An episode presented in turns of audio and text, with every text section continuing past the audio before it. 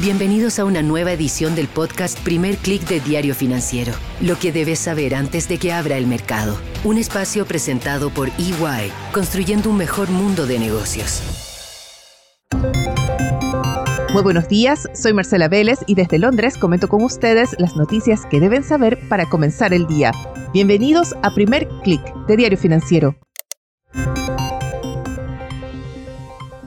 Buenos días, es martes 6 de febrero, bienvenidos a Primer Click. Tenemos una sesión bastante movida con noticias desde China, multimillonarios, programas de recompra de acciones de parte de grandes empresas, presidentes latinoamericanos en los titulares y sobre todo ese ajuste en los mercados respecto a qué hará la Reserva Federal con las tasas de interés este año. Comencemos por este último punto, que es lo que provocó ayer ese cierre a la baja en Wall Street. El mercado comienza a digerir estos mensajes que llegan de la boca del propio Jerome Powell, pero también de otros banqueros centrales, de que la Fed no tiene prisa por iniciar los recortes de tasas de interés. Están convencidos de que sí, se comenzará este año, pero no hay prisa porque estos recortes sean mucho más que los 75 puntos bases quizás que se anunciaron en diciembre o que comiencen en el corto plazo. Y ustedes dirán, este no es un mensaje nuevo, lo hemos escuchado ya desde hace meses en realidad de parte de los bancos centrales. Sin embargo, hay un factor nuevo y tiene que ver con las cifras, sobre todo de la economía estadounidense, a esos reportes del mercado laboral que muestran todavía importantes contrataciones, que muestran todavía una solidez en la actividad económica. Ayer se sumó el índice de la actividad de servicios. El índice PMI de servicios tuvo un verdadero inesperado salto en enero, llegó a 53.4 desde 50.5 que fue el nivel de diciembre. El mercado esperaba sí un alza, pero de en torno a 51.7. Y este dinamismo del sector servicios preocupa en tanto que la desaceleración de la inflación que hemos visto en Estados Unidos ha estado bastante ligada a la caída de los precios en alimentos, energía y productos. La Fed tiene la mirada puesta en el sector servicios y en el dinamismo del mercado laboral y en la dinámica de salarios. Y si bien es positivo para la economía estadounidense estas cifras que hemos recibido en los últimos días, también genera preocupación en el mercado, pues se crea un escenario en el cual la Reserva Federal podría estar bastante cómoda para esperar aún más para realizar los recortes de tasas de interés. Vemos en los futuros de tasas de la Bolsa de Chicago cómo ya se reduce drásticamente la probabilidad de una baja de 25 puntos base en la reunión de mayo.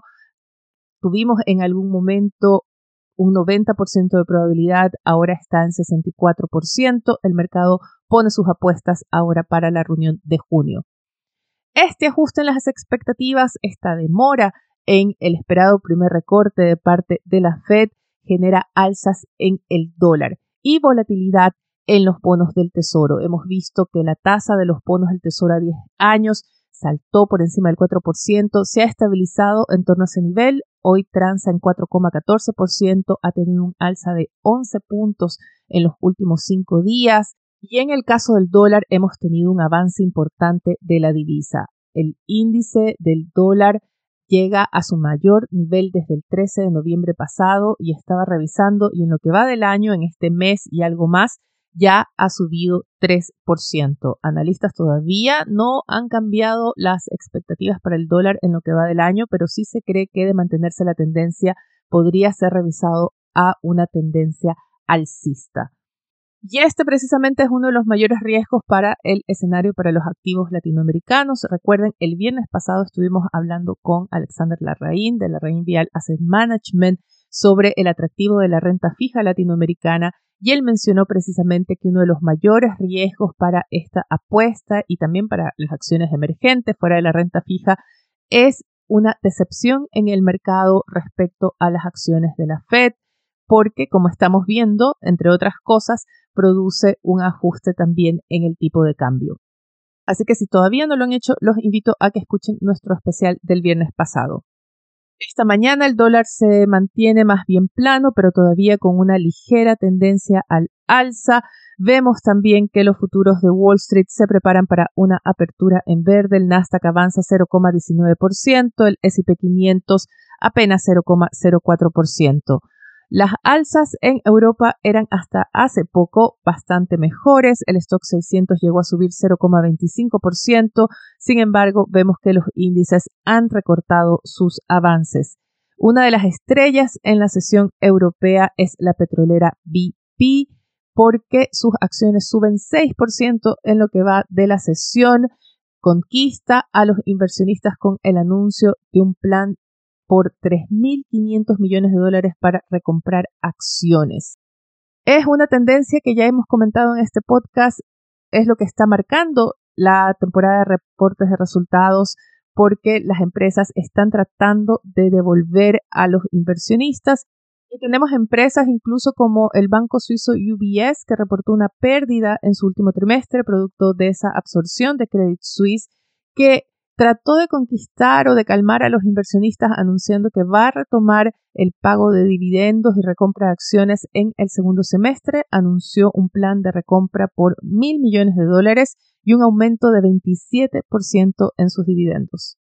Vayamos ahora a Asia, donde tenemos bastantes noticias en torno a China. Tuvimos un rally de las acciones de ese país. El Hang Seng saltó 4%, la bolsa de Shanghái otro 3% producto de reportes de nuevas medidas para controlar las caídas en el mercado bursátil. El Fondo Soberano de China anuncia compra de acciones. Esto ayudó a generar este rally que vimos hoy. También hay reportes de que el presidente Xi Jinping se va a reunir con los reguladores para revisar qué medidas tomar y esto ha alimentado la expectativa de un plan de estímulo más fuerte.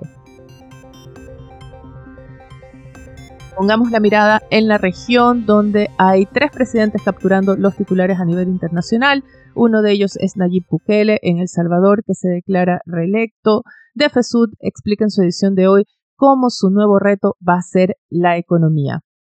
Tenemos también al presidente de Argentina en los titulares por su visita a Israel, Italia y el Vaticano.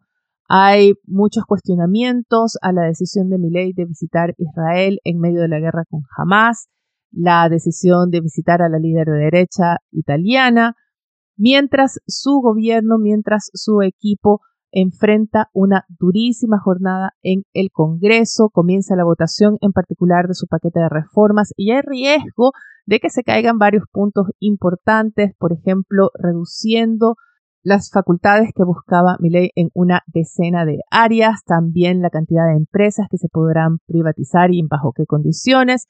Hay que ver todavía cómo queda al final este paquete de reformas. Tenemos también al presidente mexicano Andrés Manuel López Obrador generando noticias. Ayer anunció una reforma constitucional de 20 puntos. Lo que llama la atención es que lo hace cuando está por dejar el mandato. Hay elecciones este año en México y la pregunta es si esta reforma es una estrategia electoral para conseguir votos para su candidata Claudia Sheinbaum. Y no solo eso, sino también conseguir votos para los candidatos de su partido en busca de conseguir la mayoría necesaria para que el próximo Congreso pueda realizar estas reformas. Actualmente, AMLO y su partido no tienen los dos tercios necesarios para realizar los cambios a la Constitución y las propuestas que incluyen la reforma anunciada ayer se puede entender serían muy atractivas para los electores. Se propone, por ejemplo, el derecho a la vivienda de parte de los trabajadores y su familia. Se propone un programa de reforma previsional que garantice una pensión equivalente al último sueldo, algo que una tasa de reemplazo del 100% garantizada por ley, algo que ni los países más ricos han logrado implementar algo para lo que México no tiene fondos y la pregunta es cómo se va a financiar, cómo se van a ejecutar estas promesas. Esta reforma fue anunciada ayer, así que todavía tenemos que ver el pronunciamiento de la candidata oficialista y qué impacto tiene en la campaña electoral. Quiero concentrarme ahora en Chile, donde aumentan las víctimas por los incendios que afectan a la región de Valparaíso. Ya se suman 123 víctimas y 6.000 viviendas destruidas. Diario Financiero titula con primeras evaluaciones de los daños, el impacto económico, se calculan costos por 300 millones de dólares en la reconstrucción de viviendas y unos mil millones de dólares de costo fiscal. Otro titular recoge la primera estimación de economistas que ven un impacto acotado en la actividad productiva y también se presentan las ayudas tempranas que está diseñando el gobierno. Antes de despedirme, quiero revisar con ustedes la agenda que tenemos para hoy. Está marcada por los banqueros centrales. Tenemos a los presidentes de la Fed de Cleveland, Boston, Minneapolis en agenda, así que Wall Street tendrá suficientes declaraciones para seguir especulando en torno a las acciones de la Reserva Federal. Muy importante, al mediodía se publica el índice de optimismo en la economía de Estados Unidos. Wall Street prestará algo de atención a ese índice en la región tendremos al Banco Central de Brasil publicando las minutas de su última reunión. En Chile, el Banco Central publica el informe de percepciones de negocios. Y en Argentina tendremos el índice de producción industrial de diciembre. Analistas esperan ver una moderación en las caídas del índice. Eso es todo por ahora. Los invito a que sean actualizados de las noticias del día y más visitando nuestro sitio web de f.cl y de fsud.com con las noticias de negocios de Latinoamérica. También les pido que si todavía no se han suscrito, lo hagan. Pueden apretar el botón de suscripción para seguirnos en Spotify o en Apple Podcast, en cualquiera sea la plataforma que estén escuchando este podcast. Y si nos dejan su comentario, su calificación, nos van a ayudar también a crecer. Los agradezco desde ya, deseo que tengan un buen día. Nosotros nos reencontramos mañana. Esto fue el podcast Primer Click de Diario Financiero. Lo que debes saber antes de que abra el mercado. Un espacio presentado por EY, construyendo un mejor mundo de negocios.